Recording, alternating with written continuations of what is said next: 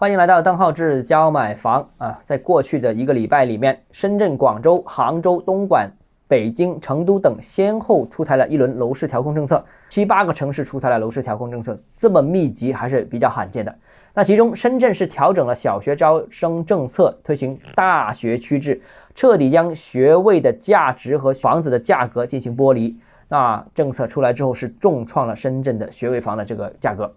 另外，广州黄埔区是取消了人才购房资格的优惠政策，以购房为目的的人才资格这个这个路径被封堵了。那杭州也宣布落户购房资格收紧，以堵住以购房为目的的落户这样一个路径啊，为了买房而落户。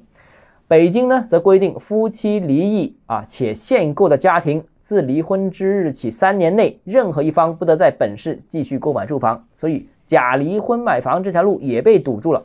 成都呢，则是对赠与腾挪资格给予了各种限制，等等等等啊，这基本上啊各种限制。那过去这么多时间里面，国内这么多城市出台这么多政策，意味着什么呢？我觉得几个方面跟大家分享一下。首先，第一个，新一轮的调控大幕已经拉开了，这个很可能是继去年三季度、今年一季度之后的又一轮房地产市场调控，第三轮了啊。第一轮是去年的三季度，第二轮是今年的一季度，现在第三轮了。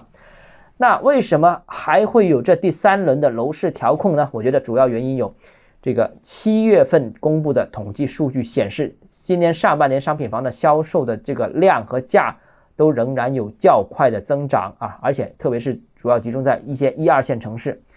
那另外一方面呢，就是今年下半年的经济形势，我个人认为可能还是有很多颇为严峻的这样一个情况。如果再次啊采用宽松货币，政策提振经济的话，那就不得不防宽松货币政策可能会导致一部分增量货币又再次流入到房地产市场，推高房价的这样一个问题。那如果是这样的话，那提前筑起这个坝，防止过量资金流入楼市，这个也是一个提前准备啊。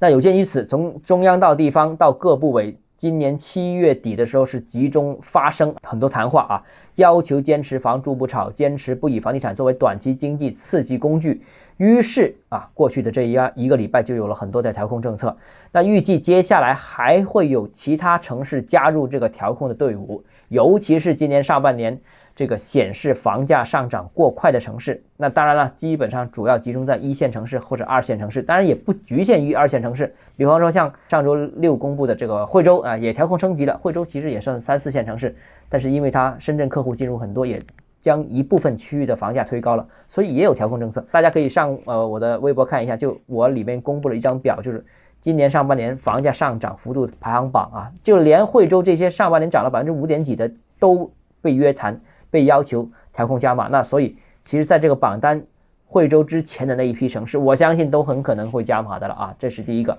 那剩下的我们明天接着跟大家讨论啊。好，如果你个人购房有疑问想咨询我本人的话，欢迎私信我或者添加我个人微信号邓浩志教买房六个字拼音首字母小写这个微信号，我们明天见。